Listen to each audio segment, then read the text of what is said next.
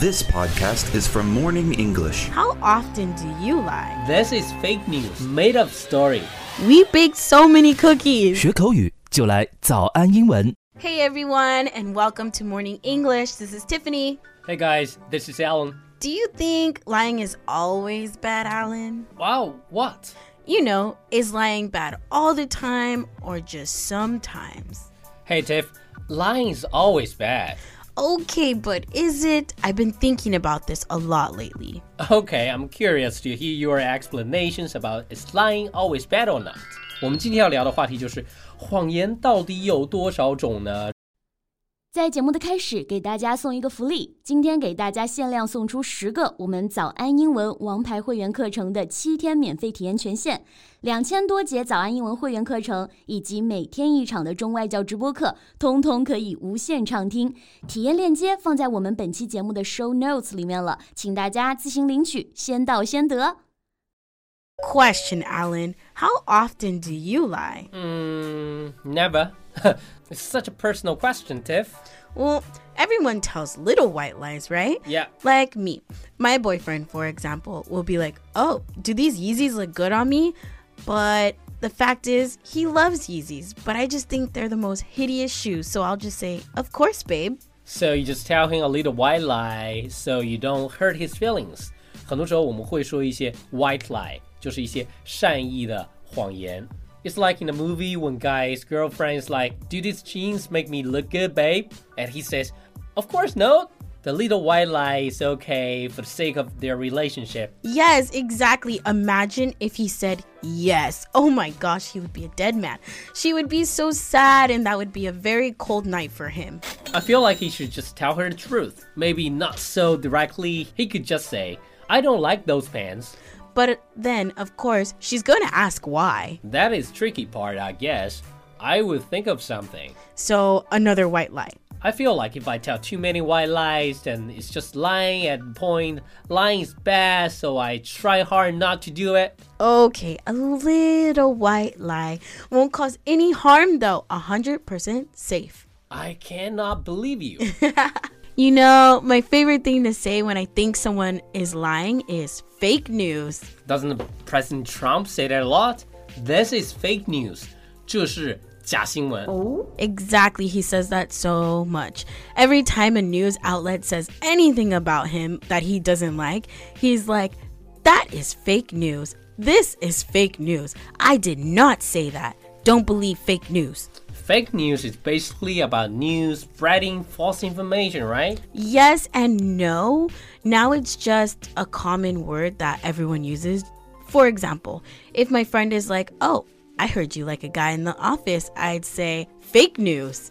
It's just a different way to say lie in general now. Okay, I see. Fake news. Fake news. Okay, what about gossip? Allen, everyone loves gossip. Yeah, until the gossip is about you. True. people that gossip are the worst because you are talking about people's private life and you don't even know if it is true. 爱八卦的人啊，其实有点差劲，你都不知道那是不是真的，然后就开始谈论别人的私生活。 Okay, what about celebrity gossip? Sometimes it is true. Remember when Kanye said that Drake had a baby? Everyone thought Kanye was lying and he was just spreading made up stories. But at the end of the day, Drake did have a baby. It was true. It was true. okay, some gossip can be true, but most of the time we don't know if it is true. Imagine if he just wanted to keep his private life secret. But he's a celebrity. But sometimes I do feel bad when people spread gossip about me, especially when it's not true.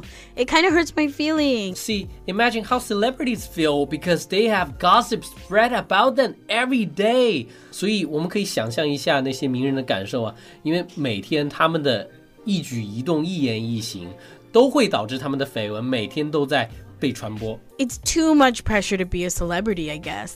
Telling fibs about people's life is bad. By the way, fib is just another name of lie. Fib 也是谎话、瞎话的意思，可以用来替换 lie 这样一个词。 Wait, what about when parents tell made up stories to their kids, like about Santa Claus or even like the Tooth Fairy? That's okay, right, Allen? Yeah, this is a tricky one because I feel like it's a part of being a kid to believe made up story for a little bit. Made up story, made up story 就是编造的故事。小朋友相信童话，那些童话呢，通常来说都是编造的故事嘛。But it's still lying, right? So in this case, it would be okay to lie, right? Ah, this kind of made up story isn't going to hurt anyone though. 那到底要不要让小朋友来相信童话呢？这个话题曾经也在某一期的奇葩说上被讨论过。It's so tricky. But it can really ruin a child's mind. Thinking that Santa is a real person for all those years, then just finding out it was all made up when you find all of your gifts under your mom's bed. My biggest question is who ate all those cookies? Exactly. We baked so many cookies. I would say that this might be the only okay time to tell a small fib for the sake of tradition. For the sake of tradition. Okay, Allen, so I win. No, Tiff, you don't. Basically, I do. Sorry, Allen. You said it was okay to fib if it was about Santa Claus or for tradition. You don't fully win though. It's still around to lie. Tell that to the parents of the world. Maybe I will. That's wild. That's a lot of parents. Maybe a little. 今天的节目就到这里了。如果节目还听得不过瘾的话，也欢迎加入我们的早安英文会员。成为会员，您就可以无限畅听我们每天一场免费的中外教直播课，以及两千多节原创系统课程了。今天我们限量送出十个七天免费试听权限，试听链接放在我们本期节目的 show notes 里了，请大家自行领取，先到先得。Thank you for listening to today's Morning English. This is Tiffany. This is Allen. Catch you guys later. Bye bye. Made up story. Made up story.